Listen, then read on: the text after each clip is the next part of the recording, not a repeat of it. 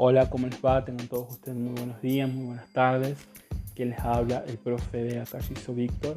Y en esta oportunidad vamos a abordar uno de los últimos temas de la unidad número 6 que se denomina la Revolución Argentina, las presidencias de facto del de, eh, gobierno de Onganía, de Livingston y de Lanús. Pensemos este como un proceso que tiene que ver con otro proceso mucho más amplio de la República en crisis, como lo define el título de la unidad, que tiene que ver con una inestabilidad política institucional de la Argentina de entre 1955 y 1973, donde va a experimentar diferentes eh, intervenciones políticas militares, ¿no? Eh, que va a descabrajar la institucionalidad de, de, la nación. Entonces vamos a remitirnos a, a este proceso, porque pensemos la historia desde una perspectiva procesual, no lineal, cronológica, sino más bien como ciclos que se vienen generando desde diferentes contextos. Y sobre todo vamos a ver que la bibliografía que voy a utilizar para, para abordar esta clase teórica es la de María Sáenz de Quesada. Por supuesto, ustedes cuando aborden el material y presenten el final van a ver que la autora se va a a desarrollar eh, como procesos, como explicaciones un poco más complejas, más detalladas, más extensas. Por ende, me gustaría como pensar algunos ejes transversales que les sirvan de, de orientación a la hora de entender primeramente este proceso y luego para que les permita estudiar cuando preparen el final. Entonces vamos a ver las, las causas y los contextos, vamos a ver la presencia de Onganía, algunos breves o más significativos hechos.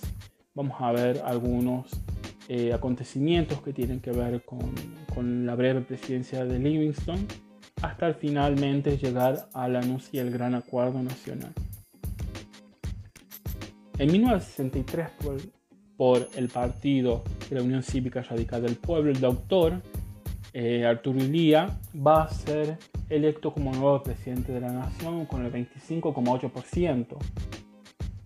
Entonces este nuevo presidente va a tener cualidades como la, como la honestidad o como los principios éticos y morales, pero su gobierno va a sufrir diferentes críticas por la ilegitimidad que tiene su gobierno. Tengamos en cuenta que es electo en el marco de la proscripción del partido mayoritario, que era el peronismo, y que el 25% le daba una base eh, de apoyo social, electoral muy baja, por ende va a sufrir de legitimidad su gobierno. Eh, va a tener y a sufrir diferentes em, huelgas del sector sindical, gremial, lo que fue em, debilitando la estabilidad del gobierno. También van a venir diferentes cuestionamientos y conflictos de los sectores del rubro de los medicamentos debido a que eh, estaban disconformes de la ley que había promulgado el gobierno de ILIA en contra del monopolio de las empresas multinacionales. Entonces el ILIA va a implementar, por ejemplo, repasando eh, diferentes medidas en contra del liberalismo económico pretendido por este grupo eh, económico y esto va a acrecentar las discrepancias. Si bien este presidente era radical, eh, intenta eh, acabar o por lo menos establecer algunas medidas que, terminen con la proscripción del peronismo, pero esto iba a despertar la, eh, la oposición, el cuestionamiento de este sector también mayoritario que era el antiperonista. ¿no? Entonces ahí podemos ver que este, este gobierno tenía diferentes polos de enfrentamiento. Y acá vamos a ver también otras de las figuras que contribuyen a esta, este debilitamiento del poder de este gobierno radical, como lo fue eh, eh, Augusto Bandor. Este, este personaje, recordémoslo, es una figura del peronismo muy importante, casi a la altura del mismo Juan Domingo Perón, y su emblema o su bandera política era el peronismo sin Perón. Eh, un factor fundamental para este proceso que condujo a la caída de Ilía es, por ejemplo, los ataques que sufrió desde los diferentes sectores económicos, como lo vimos, sociales, y también del sector de la prensa, ¿no? que lo trataba de inoperante, por ejemplo, pues si vamos a, a las fuentes de la época podemos ver cómo lo retrataban caricaturísticamente como una tortuga, como alguien que tomaba decisiones lentas, ¿no? haciendo referencia a su edad también y hacia la lentitud de algunas decisiones. ¿no? Y también eh, la relación del gobierno de Ilía con los militares se fue deteriorando, ¿no? Ya que dentro del mismo radicalismo habían corrientes que no aceptaban que, los jefes de las Fuerzas Armadas tuvieran injerencia en las acciones del gobierno. Entonces también criticaban la lentitud del gobierno, su propio gobierno en este caso, ¿no?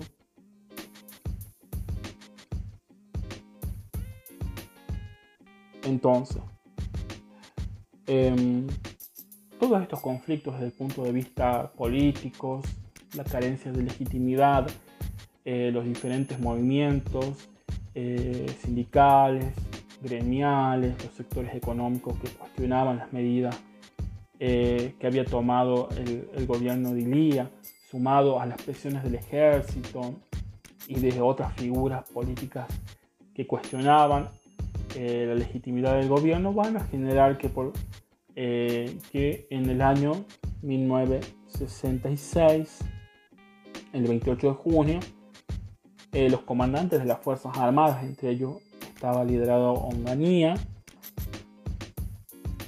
van a liderar lo que se denomina una junta, ¿no? la Revolución Argentina, que va a forzar la destitución de Ilía. ¿no?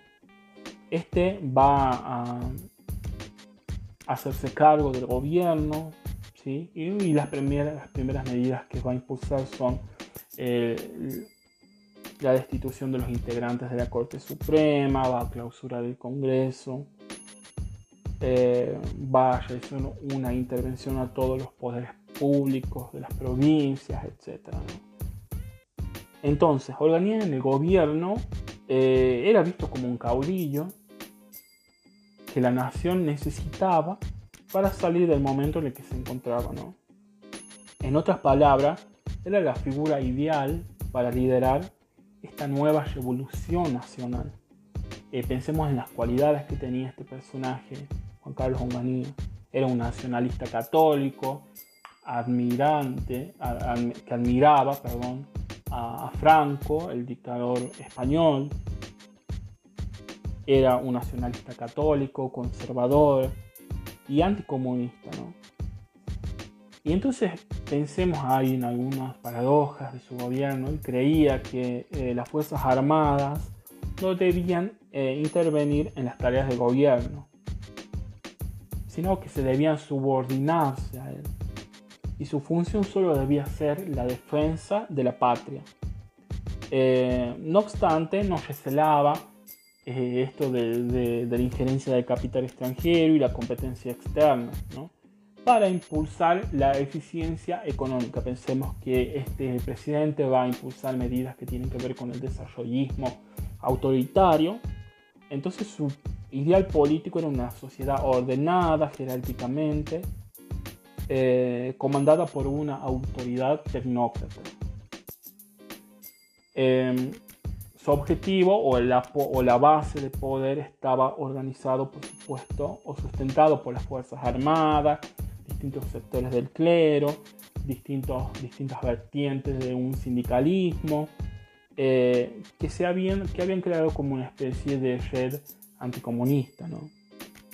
Entonces una de las primeras medidas que va a tomar es la intervención de la, de la universidad, las intervenciones de las universidades, por ejemplo acá podemos ver uno de los eventos trágicos y más nefastos de la historia argentina del siglo XX, como la Noche de los Bastones Largos, que debido a la tortura y represión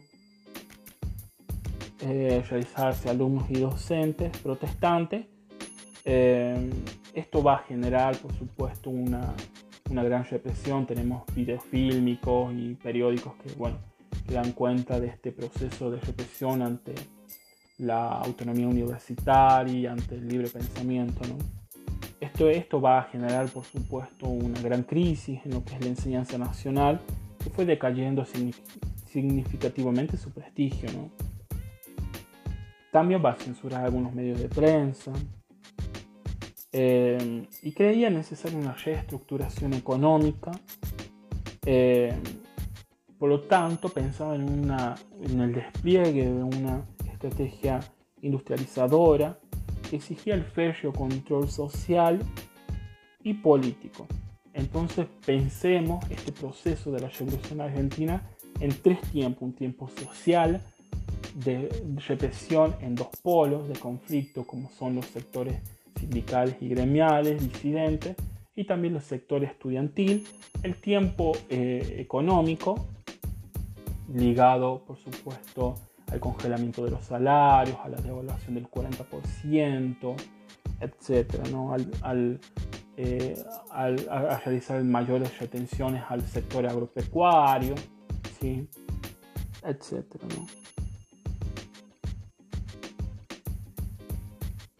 Entonces, como dijimos, el tiempo económico eh, primero comienza con la designación de Bacena, ministro de Economía, eh, que pensaban en establecer una economía de precios e ingresos. Las principales medidas son, como dijimos, la devaluación cercana al 40%, con el fin de, frenar ¿no? el impacto inflacionario, subió los aranceles aduaneros de las exportaciones, se redujeron los contrajes, los controles de importación, esto generó por supuesto un retroceso en las industrias argentinas, favoreciendo a las industrias extranjeras. Podemos ver que en este, este en este tiempo económico hay eh, beneficiados y personas perjudicadas, sobre todo los beneficiarios son los, grandes sectores de poder extranjero y los perjudicados son los sectores obreros, eh, las pequeñas eh,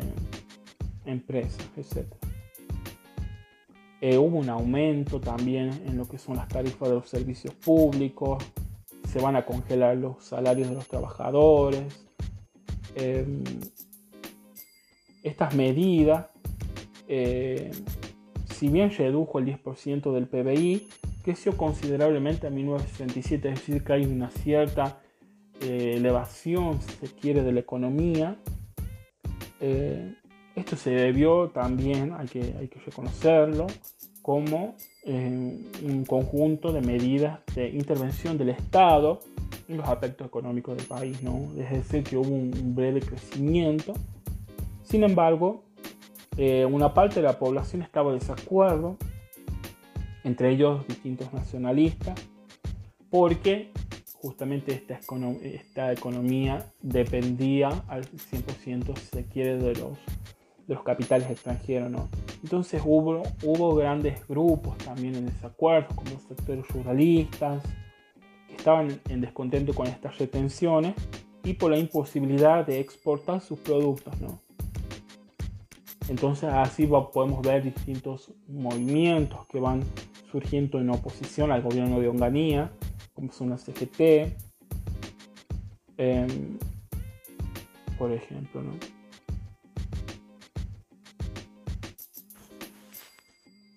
Entonces, como para resumir algunos aspectos que tienen que ver con la caída del presidente Onganía, es la radicalización de los sectores medios, ¿no? este avance del autoritarismo en las universidades, en la censura y la represión, eh, en el Cordobazo, por ejemplo, se van a unir diferentes movimientos de protesta que van a cuestionar y que va a generar una crisis eh, y un efecto eh, casi terminal en el gobierno de facto. también los sectores de la sociedad que estaban atraídos por el peronismo, crecen los, los, los agrupamientos peronistas, el movimiento obrero, como lo dijimos, surge la CGT de los argentinos. También pensemos que esta exacerbación de la represión y la violencia política de los sectores estudiantiles y obreros, teniendo en cuenta también el clima de época setentista, va a producir en la Argentina, por supuesto no es un fenómeno netamente argentino, sino tiene que ver con un fenómeno internacional, ¿no? la guerrilla argentina, donde tenemos diferentes organizaciones políticos militares que van a desarrollar una un protagonismo muy importante en la década de los 70, em, producto por supuesto de diferentes factores, ¿no? Pensemos que en 1968 se dio el Mayo francés como una revuelta popular, estudiantil, en contra del establishment francés, tenemos la Primavera de Praga, el movimiento comunista maoísta en China, tenemos la Revolución cubana, tenemos eh, diferentes procesos que tienen que ver con, con el Concilio Vaticano II, etc. Digamos que todos estos, estos elementos que caracterizan el espíritu de época va a generar grupos de insurgencia que van a cuestionar este autoritarismo. Podemos ver que la guerrilla argentina se dividía, se queda en dos grandes polos, como una guerrilla marxista, una guerrilla peronista, donde tenemos, por ejemplo, a Montoneros como una de las o como la principal organización política militar peronista. Y tenemos, por ejemplo, al ERP o el Partido Social de los Trabajadores como, em, como elementos de, vanguardia que van a desarrollar diferentes actividades, operaciones, sobre todo em, en el caso de ERP, por ejemplo, en los sectores rurales y el campesinado en tanto que Montoneros eh, también podemos diferenciar sus actividades político-militares en, la cuestión urbana. Entonces, la crisis del Estado autoritario eh, se va a desarrollar por la, esta eh, exacerbación de la violencia, donde, por ejemplo, Montonero ingresa a la escena política con el asesinato y de, de Aramburu en el 70, eh, se va a declarar, por ejemplo, el estadio sitio, se va a asesinar al, sindical eh, Bandor, que hemos hablado, ¿no? Se multiplicaron las huelgas, se incendian supermercados y firmas extranjeras, destitución del ministro de Economía Bacena, van a empeorar la situación económica y van a generar una fuga de capitales, una huida de capitales y en junio de 1970 Onganía finalmente es instituido por la Junta de Comandantes. ¿no? Estos son algunos de los factores eh, que ha caracterizado su ocaso, si se quiere, ¿no? Entonces la Junta de Comandantes organizó el poder presidencial, ¿no? Eh, y exigen que les consulte cada decisión. Entonces aquí vamos a ver que es nombrado eh, presidente el general Livington. Bueno, algunas medidas básicas que va a tomar en este breve mandato de un año, son las recetas clásicas de evaluación, nuevos impuestos a las exportaciones, bajo eh, los de importación, llamó a acuerdos voluntarios de precios, etc. En lo que es la economía, eh, le dio un giro a, esta revolución. ¿no? Aldo Ferrer es ministro de Economía, que está vinculado a la CEPAL, y este va a ser favorable al fortalecimiento de la industria estatal y nacional, ¿no? y eh, su retórica tiene que ver con un acuerdo a sectores medios y oficialidad de las Fuerzas Armadas. Eh, algunas medidas que van a tomar eh, en, este, en esta breve presidencia de facto es la vuelta al proteccionismo económico, el aumento de los derechos de importación, las restricciones a las inversiones extranjeras, créditos a las empresas nacionales, eh, promulgación de una ley que obligaba a las empresas del Estado, por ejemplo, a dar prioridad a las compras a los proveedores locales, eh, etc. Eh, se forma la Hora del Pueblo, por ejemplo, en 1970, donde se va a convocar a los radicales, peronistas y otros grupos a formar o a forzar la convocatoria de elecciones. Esto, se da esto genera un duro golpe a Livington, que aspiraba a la presidencia. Uno de los movimientos similares, si se quiere, al cordobazo, es el Viborazo en febrero de 1971, que es un levantamiento popular en Córdoba y que también va a generar su debilitamiento y futura caída. ¿no? Entonces la Junta de, gobernar, de, Comandantes vuelve a tomar el poder y comienza el último tramo del régimen militar. ¿no? El objetivo ahora, ¿cuál va a ser? Es establecer las instituciones democráticas entonces se va a buscar una solución política que encauce a la oleada de levantamientos populares. Entonces podemos ver y encontrar aquí el fin de la revolución argentina con la presidencia de Lanús que revolución, digamos, que es rechazado por todos los sectores, ¿no? Porque para los peronistas eh, se levantó contra Perón en el 1951 y salió en 1955. Es decir, que dentro de esta revolución argentina la, presidencia de Lanús fue también muy rechazada por los sectores peronistas porque, fue, porque este, este personaje participa de la revolución libertadora. Entonces, bueno, por supuesto, em, tiene que ver con, con, con, este, con este rechazo, ¿no?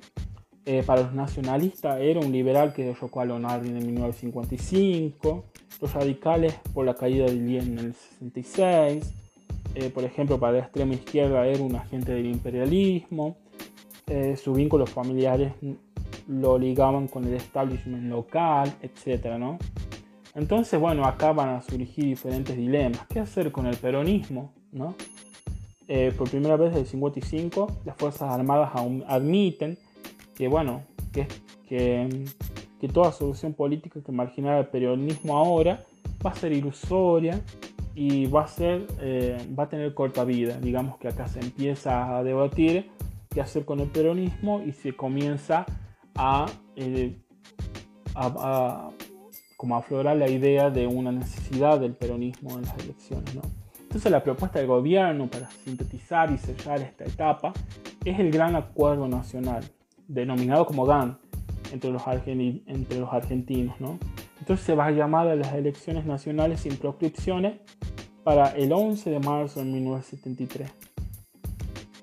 Entonces, eh, se reconoció a los partidos políticos y se les dio fondos, por ejemplo. Eh, se iniciaron conversaciones con Perón, se le devolvió el cadáver de Evita. Eh, por ejemplo, el 8 del, eh, el 22 del 8 de 1972 se produjo el, fusilamiento a 16 guerrilleros en Trelew, eso fue una de las masacres de Trelew. otra de las, referencias que podemos tener en cuenta es que el 17 del 11 del 72 se da el regreso de Perón luego de 17 años de exilio y nombra candidato a campo. Eh, también se va a impulsar la ley de amnistía que beneficia a los guerrilleros. Eh, y en las elecciones de, del 11 de 3 de 1973 triunfa el Frejuli eh, y Cámpora es proclamado presidente. Bueno, hasta aquí podemos ver algunas de las características generales de, de, esto que hemos denominado una la revolución libertadora, que es un proceso de facto en donde las características que podemos encontrar, sobre todo en, la primera, en el primer tramo de esta, es la represión, es la supresión de toda libertad individual, política, sindical, constitucional, en donde hay una exacerbación de la violencia política que va a, generar contextos de, de, violencia, de contraofensiva y donde va a estar eh, caracterizado también por una constante de movimientos populares de protesta, como el cordobazo, como el viborazo, como el rosariazo. Es decir, que eh, van a surgir desde los sectores populares, de los sectores eh, medios e intelectuales, si se quiere, va a surgir diferentes eh, formas de protesta y de contrainsurgencia ante esta, estas represiones y estas políticas eh, de las Fuerzas Armadas. Así que bueno, espero que les haya quedado claro. Recordemos que este es un proceso. Pensemos la historia desde la perspectiva del proceso y que, em, y que esto les sirva, por supuesto, para orientar su, su lectura. Eh, muchas gracias y que tengan muy buenos días.